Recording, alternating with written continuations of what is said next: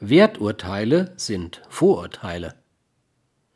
Da vermutliche Werturteile niemals als wahr, sondern allenfalls als geltend oder als in der Beobachtung nützlich gesichert werden können, andererseits aber viele Menschen sie für wahr halten, wird es sich bei ihnen in der Regel um Vorurteile handeln.